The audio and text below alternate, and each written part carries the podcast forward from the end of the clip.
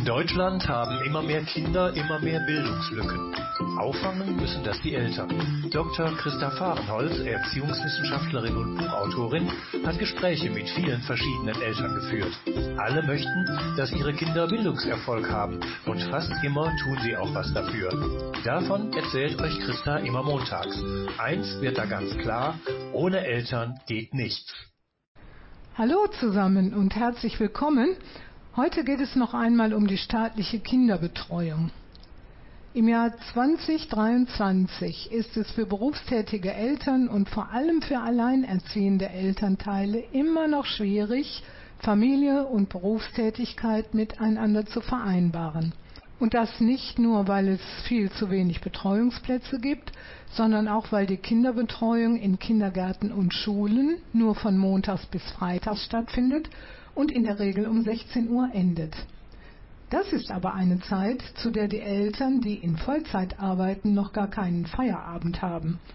Und insbesondere die, die im Einzelhandel arbeiten, haben ein zusätzliches Problem an Samstagen. Allen bleibt nichts anderes übrig, als privat Lösungen zu finden, durch die die Betreuungslücken geschlossen werden. Aber selbst wenn die Kinderbetreuung normalerweise gut geregelt ist, wird es für Eltern schwierig, wenn es darum geht, die insgesamt 13 Wochen Schulferien jährlich und die darüber hinausgehenden schulfreien Tage zu überbrücken. Davon sind ausnahmslos alle berufstätigen Eltern betroffen. Eine verlässliche und vor allem ausreichende staatliche Kinderbetreuung ist in Deutschland nicht gewährleistet, sondern es gilt, die elterlichen Arbeitsmöglichkeiten, vor allem die der Mütter, sind abhängig von den Öffnungszeiten der Kindergärten und des offenen Ganztags an den Grundschulen. Es müsste aber umgekehrt sein. Die Öffnungszeiten müssten sich nach den Erfordernissen der elterlichen Arbeitsstellen richten. Weil das aber nicht der Fall ist, ist in Deutschland die Frage, wie berufstätige Eltern die Betreuung ihrer Kinder außerhalb der begrenzten Öffnungszeiten regeln, eben ihre rein private Angelegenheit. Das ist jedoch längst keine private Angelegenheit mehr, denn die Gesellschaft in Deutschland braucht dringend Kinder als spätere Arbeitskräfte. Ein nicht zureichendes Betreuungsangebot ermutigt junge Paare aber ganz bestimmt nicht, Kinder zu bekommen. Erst recht nicht, wenn beide einen qualifizierten Beruf ausüben.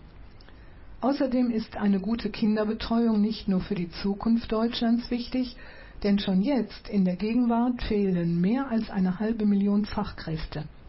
Ein Teil dieser offenen Stellen könnte besetzt werden, nämlich mit denjenigen Frauen, die gut qualifiziert sind, aber aus Gründen der Kinderbetreuung entweder nur in Teilzeit oder gar nicht in ihrem Beruf arbeiten. Ein anderer Teil des Fachkräftemangels könnte behoben werden, indem Frauen qualifiziert werden. Aber auch dafür müsste die ausreichende Betreuung ihrer Kinder gewährleistet sein. Es gibt damit viele und für die Gesamtgesellschaft durchaus dringende Gründe für eine ausreichende Betreuung von Kindern zu sorgen, um die Vereinbarkeit von Familie und Beruf zu verbessern.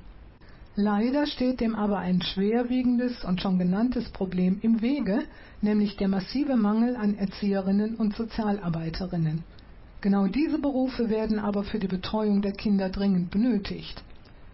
Die Betreuung wird sich also nicht verbessern, sondern im Gegenteil, sie wird sich verschlechtern. Darauf gilt es sich vorzubereiten. Für Eltern heißt das, Sie werden das Problem einer ausreichenden Betreuung für ihre Kinder auch weiterhin privat lösen müssen. Und nicht nur das. In Zukunft müssen sie ihre Kinder auch noch verstärkt auf deren Bildungsweg begleiten. Das ist nur schwer leistbar und deswegen scheint die einzige Lösung ein Umdenken zu sein. Bei zwei der näher beschriebenen Familien in diesem Podcast haben die Mütter umgedacht. Bei einer die Arbeitgeberin. Gut ist das nicht weil es eigentlich der Staat sein muss, der bei diesem Thema endlich umdenken müsste.